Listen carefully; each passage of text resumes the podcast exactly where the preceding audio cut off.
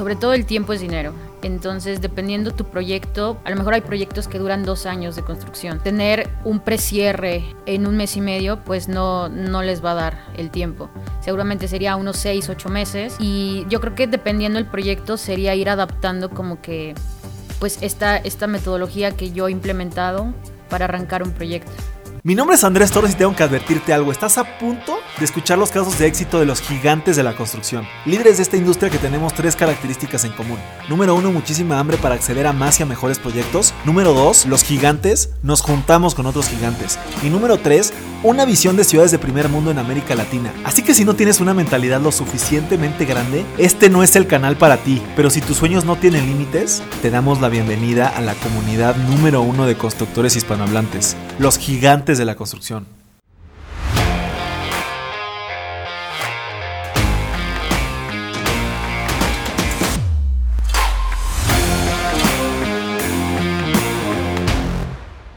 Mis gigantes, bienvenidos a un episodio más de este, podcast más importante de construcción hispanohablante. El día de hoy tengo a una invitada muy importante. Eh, ella es Paola Alejandra Ríos Pérez. Ella es jefe de construcción en Liverpool, específicamente en el área de suburbia. Y corrígeme ahí si digo mal el nombre de las empresas. Porque aparte en LinkedIn aparece como Puerto Liverpool, ¿no? Sí, correcto. Entonces, yo nunca había escuchado eso y cuando los vi en LinkedIn como Puerto Liverpool dije, ¿por qué se llama Puerto Liverpool? En, en la empresa, imagino que se llama, ¿no? Pero bienvenida, Paola, pues tienes aquí tus oficinas, tu casa y pues eh, bienvenida aquí con la comunidad gigante de la construcción. ¿Qué tal Andrés? Muchas gracias por, por invitarme. Este, estoy muy contenta de estar aquí con ustedes. Este, y bueno, sí, el nombre es, eh, pues hace cuenta que, que Liverpool es un grupo, entonces se, se hace llamar el, el puerto de Liverpool porque eh, engloba varias, este, varias empresas o varios este, rubros donde participa. Ok, ok, de lujo. Pues, pues Paula, como, como te platiqué, pues tenemos acá cinco preguntas preparadas para ti. Nos enfocamos un poquito en el, en el pasado, presente y futuro de tu trayectoria, poco personal, pero sobre todo profesional. Y pues me gustaría que arran- arrancáramos, que nos platicaras un poco de ti, de tu experiencia. Eh, coincidimos que, somos ingenieros civiles. Yo estudié la preparatoria en el TEC de Monterrey. Sé que tienes también, estás estudiando una maestría en dirección empresarial en la misma universidad o en la misma institución donde yo lo, yo lo hice en España. Entonces me gustaría que me platicaras un poquito inicialmente esa parte de tu, de tu trayectoria, por qué ingeniería civil, cómo fue ese proceso y cómo hiciste para estudiar en el TEC de Monterrey, de dónde eres, porque yo cuando quería estudiar ingeniería civil, pues no se podía en el TEC de Monterrey. Bu- Bueno, pues tenías que ir a Querétaro, tenías que irte a Monterrey. ¿Tú te fuiste para allá? ¿Eres de allá o cómo está el tema? Bueno, yo soy de, de la Ciudad de México.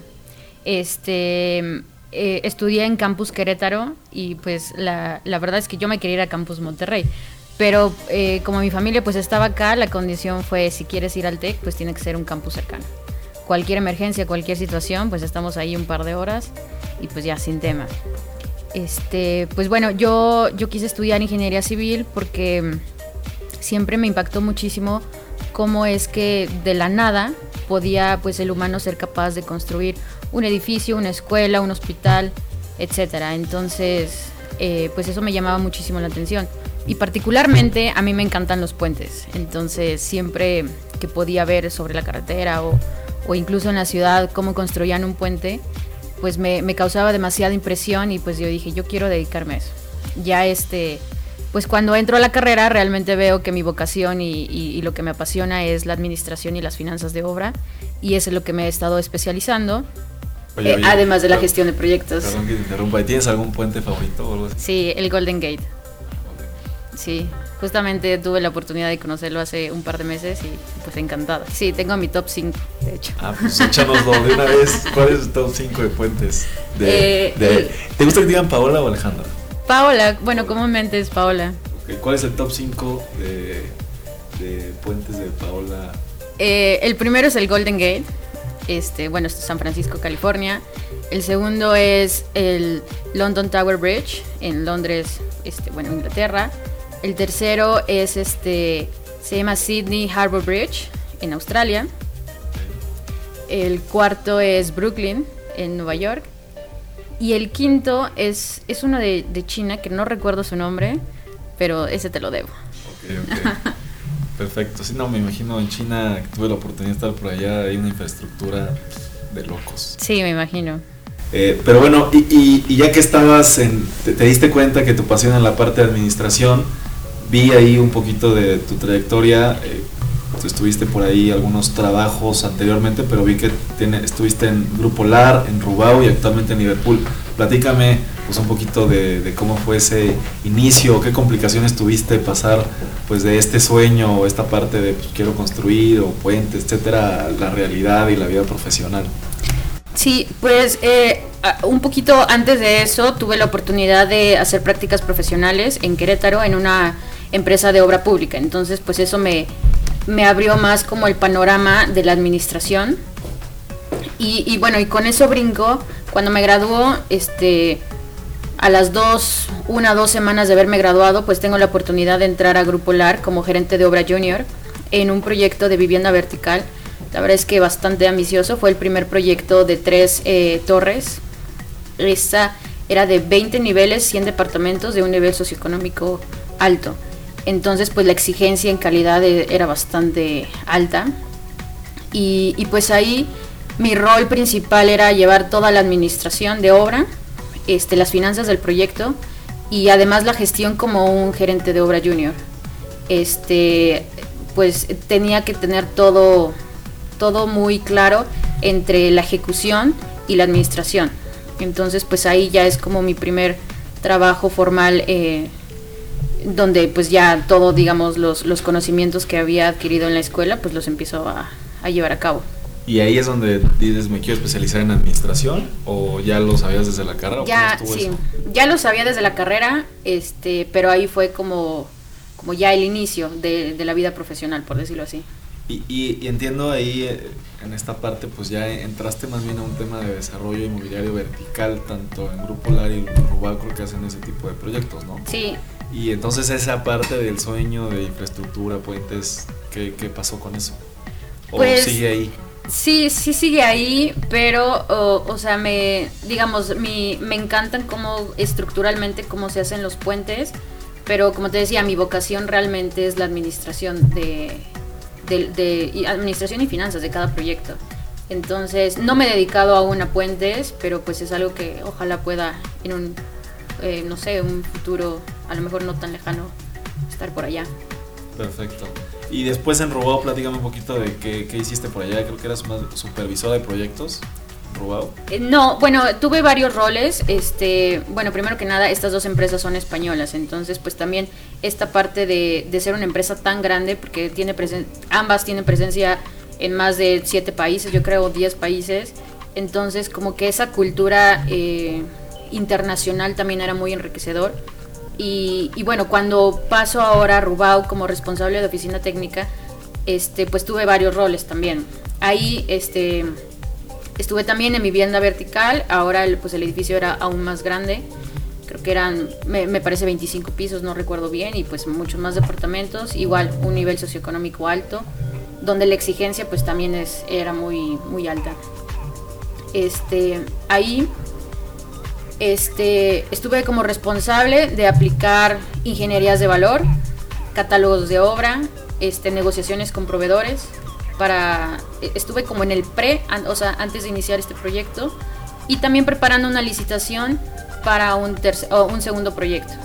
Entonces, este, pues andaba entre sí la obra, también la oficina, entre también, o- o sea, oficina de obra y oficina de, digamos, las oficinas centrales de la empresa, donde pues tenía que combinar las tres cosas que, que, al- que en ese momento estaba ejecutando. Ya. Fíjate que hace poco le, le cotizamos por ahí algo a Rubao, Ujú. justamente allá en, en Querétaro. O sea, tú también, ¿eso lo hacías allá en Querétaro? O sea, Es- o- estuve con ellos en dos, estuve con ellos en tres proyectos. Eh, estuve como supervisora de obra civil en Querétaro en un proyecto este por Fray Junípero. No recuerdo cómo se llama bien ese departamento y pues yo veía toda la obra civil. Ok. Este, después me mandan a, a México, donde estoy en el proyecto que te decía, eh, creo que era de 25 niveles el, el- este de edificio. Y también a la par estaba ya gestionando el siguiente proyecto, porque era una segunda torre, igual en ese mismo, digamos, condominio, para una licitación. Ya. Entonces, bueno, estuve ahí como en varias cositas. Oye, y nada más antes de pasar a, a- a- Liverpool, que, es, que ya entraríamos un poco al tema del presente, pero para alguien que, que escuchó este tema de ingeniería de valor, ¿qué Ujú. significa hacerle una hacer una ingeniería de valor?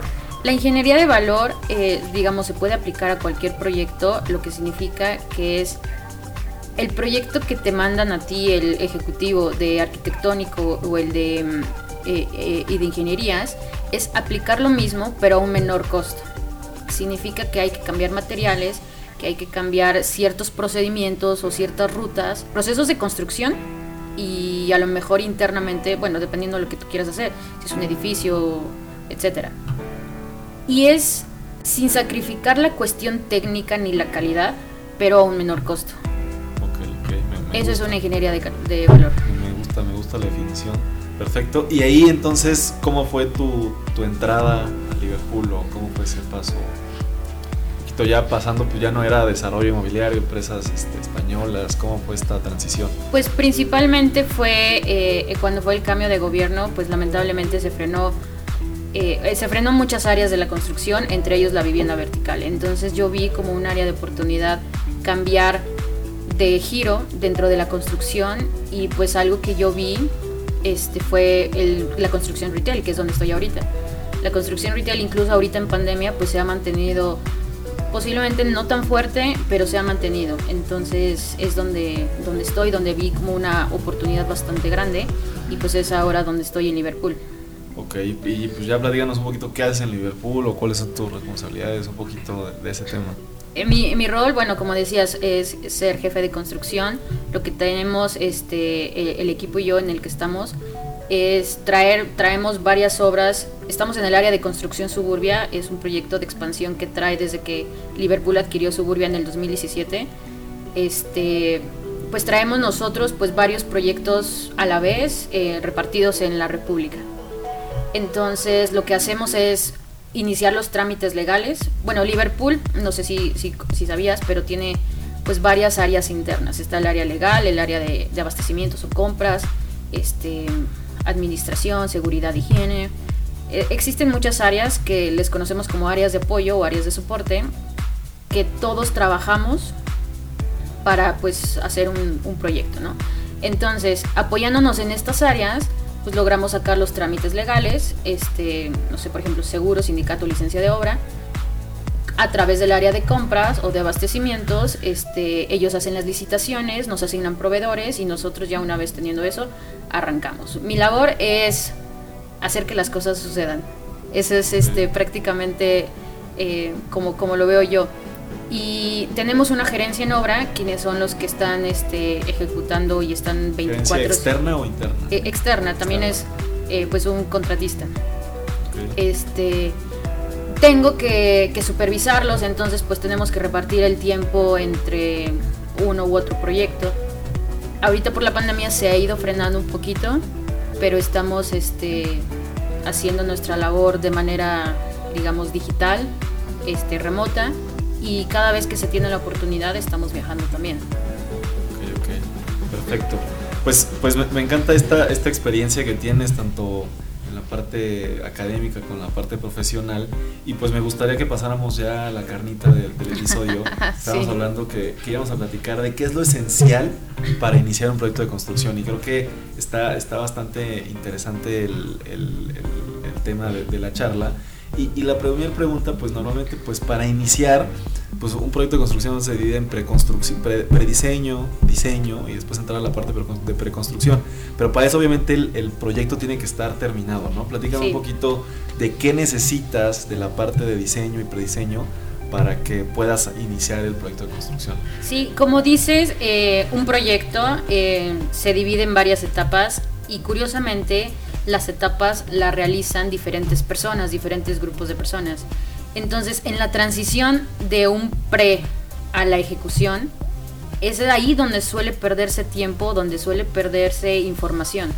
Entonces, eh, digamos, partiendo o, dando, estando en el punto en el que ya los trámites están los trámites legales ya están autorizados, el presupuesto ya autorizado. Eh, lo primero que, que, yo he este, pues, eh, puesto en marcha es casar el proyecto arquitectónico con el de ingenierías. Porque me pasó mucho en la vivienda vertical.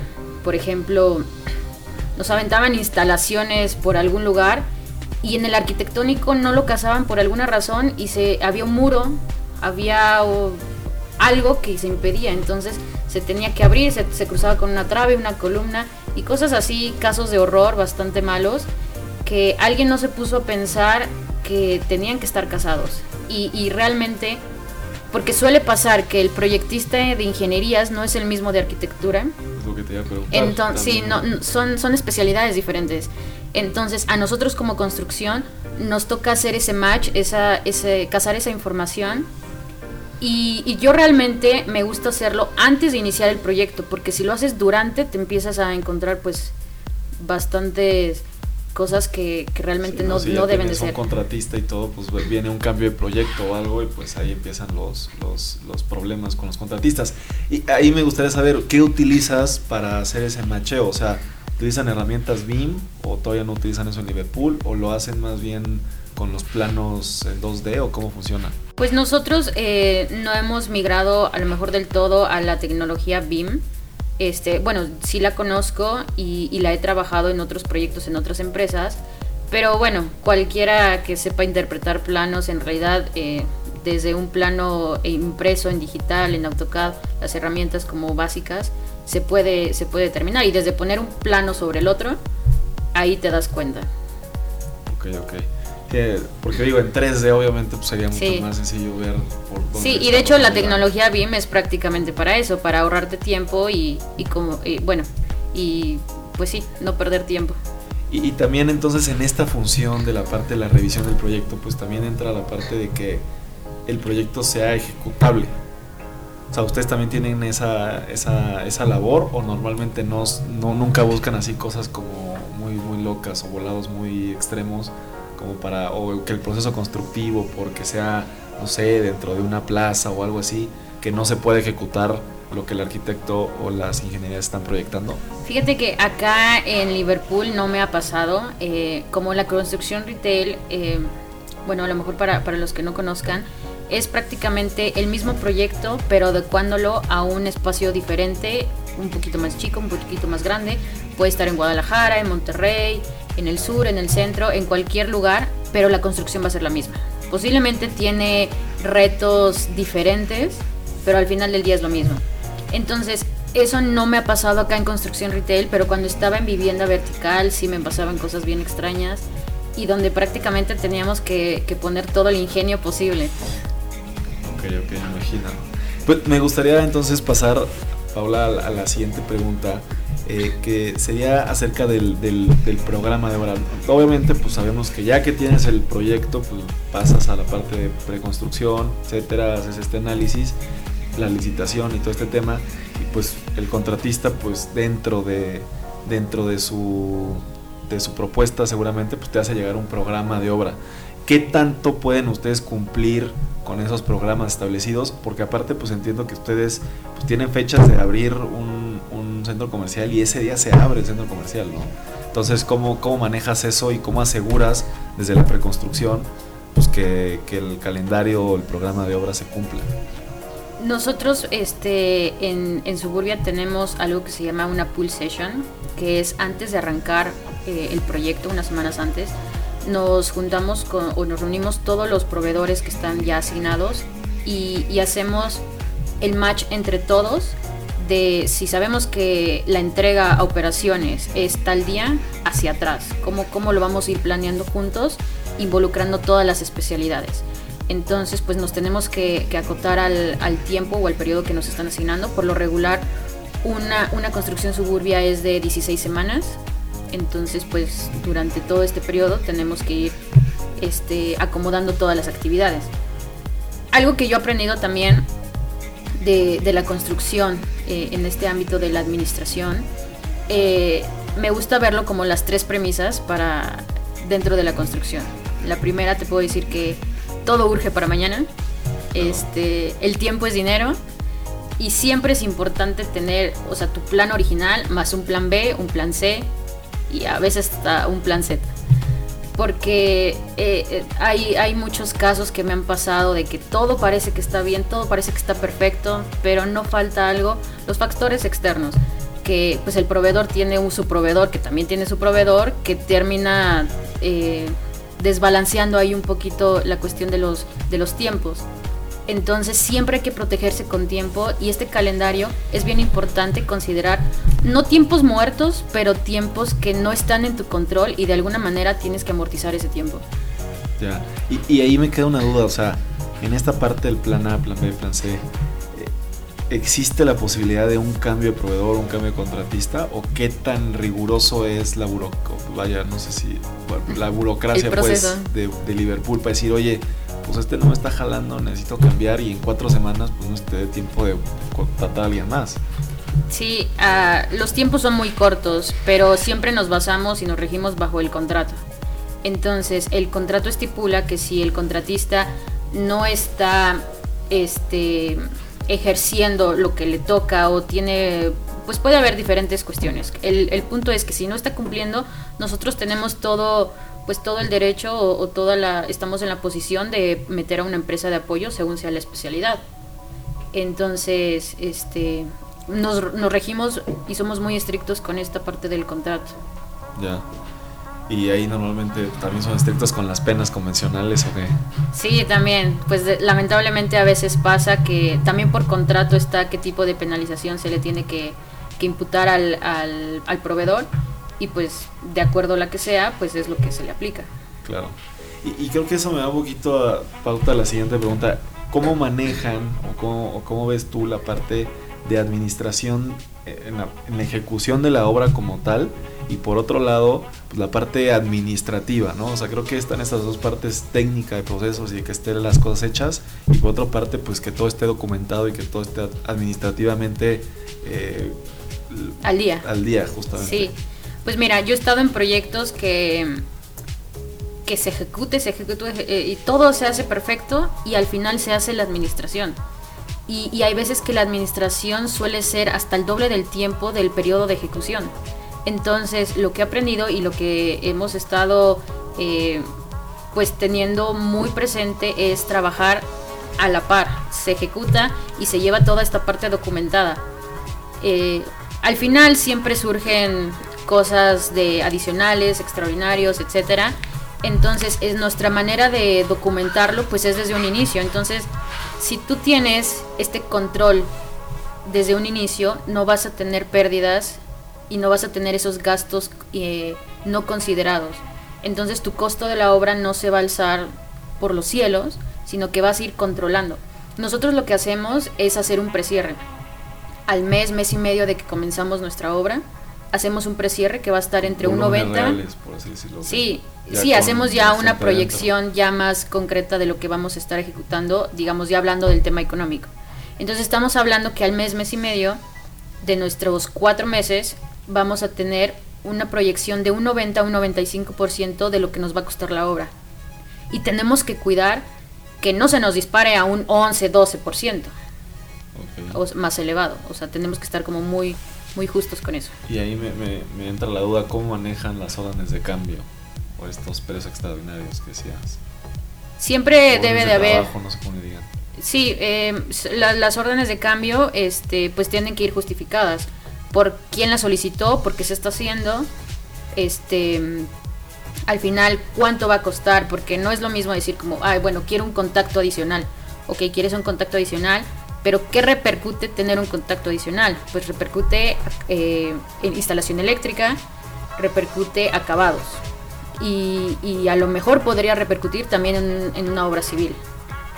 Entonces, pues sumando estos 3, 4 especialidades que va a englobar poner un contacto, digo, por decir un ejemplo, pues ya decimos, tu orden de cambio va a ser 2 pesos, más 3 pesos, más otros 2 pesos. Entonces, esto va a ser, ¿se autoriza o no se autoriza?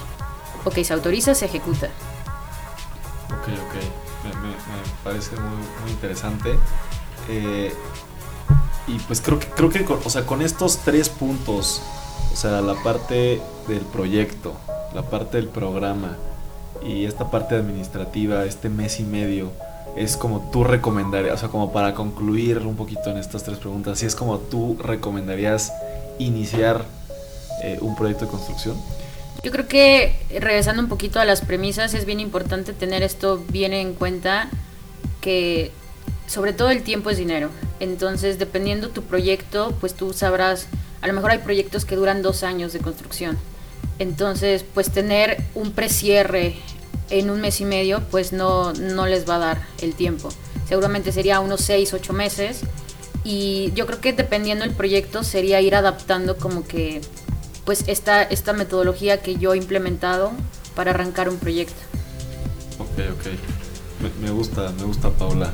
Eh, pues la, última pregunta que teníamos preparada, pues nos platicarás un poquito más de qué proyectos tienen en puerta en Liverpool. Eh, te decía yo que, estaba investigando un poquito a Liverpool, no a Suburbia. Sí. Pero veía que traían una inversión de 12 mil millones de pesos para 2022 Liverpool. No sé si como grupo, como Liverpool o cómo está el tema. Y inclusive bueno, que en este que en este 2021 traían al menos ellos 11 aperturas. Tú me dices que tú ustedes traen más aperturas eh, este, este, este año. Eh, proyectos muy interesantes. Tienen algo en el Estado de México, un centro de distribución muy grande por lo que entiendo. No sé si nos pudieras platicar un poco de esos proyectos, proyectos a futuro y pues también de manera personal un poquito de tu maestría, un poquito más de, cuáles son tus proyectos los próximos 12 meses.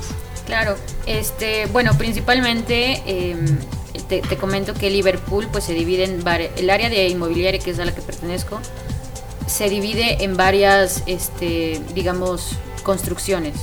Liverpool como tal, construcción Liverpool que son los almacenes que conocemos, construcción galerías, que son las plazas comerciales, que también Liverpool es dueño. Las construcciones, las boutiques, me parece que son 6, 7 boutiques de, que son franquicias que tiene Liverpool aquí en México. Y construcción suburbia, que es donde estoy yo. Entonces, pues realmente está muy padre todo porque de repente ves que ya abrieron tal eh, boutique, que el Liverpool que duró 10, 11 meses construyéndose, pues ya ya este concluyó.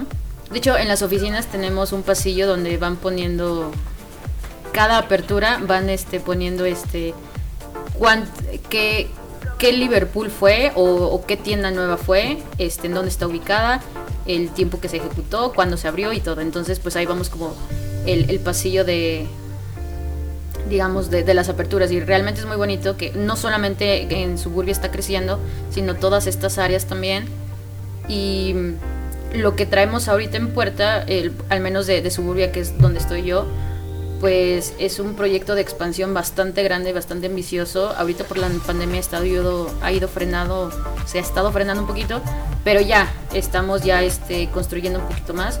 De hecho ya nos están asignando nuestras siguientes obras y, y pues se viene bastante interesante por todo, por todo México.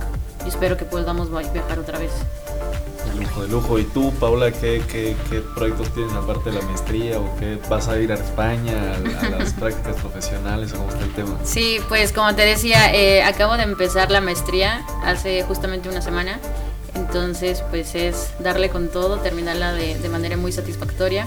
Al final seguramente estaré yendo también a España y pues primeramente que la pandemia lo permita, ¿no? Pero, pero sí, muy contenta realmente.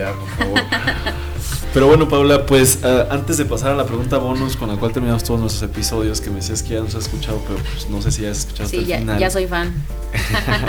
este, me gustaría que nos dijeras algún medio de contacto, no sé, un correo, LinkedIn o no sé, si alguien quisiera buscarte, ¿por dónde te puede encontrar? Sí, seguramente por mi plataforma de LinkedIn es Paula Alejandra Ríos Pérez, por ahí cualquier eh, contacto, pues por ahí podemos platicar. Ok, perfecto. Y pues la pregunta bonus, mi querida Paula, es que yo voy a construir la primera ciudad perfecta en la historia de la humanidad, una ciudad 100% inteligente, 100% sustentable y en América Latina. Entonces me gustaría saber desde tu experiencia profesional como ingeniera civil, amante de los puentes y administradora de proyectos, eh, pero también desde tu parte personal, ¿cuáles serían las características que tendría que tener una ciudad para que la pudieras definir como perfecta? Realmente, eh, bueno, el proyecto que, comentas me, gusta mucho. Siento que, que puede ser, hace falta a completarnos de, la tecnología y apoyarnos de ella para, para salir adelante. Yo creo que sería en la parte de concientizar a la gente que va a vivir ahí, que, realmente sepa cómo funcionan las cosas y cómo cuidarlas y a lo mejor también cómo interactuar con ellas.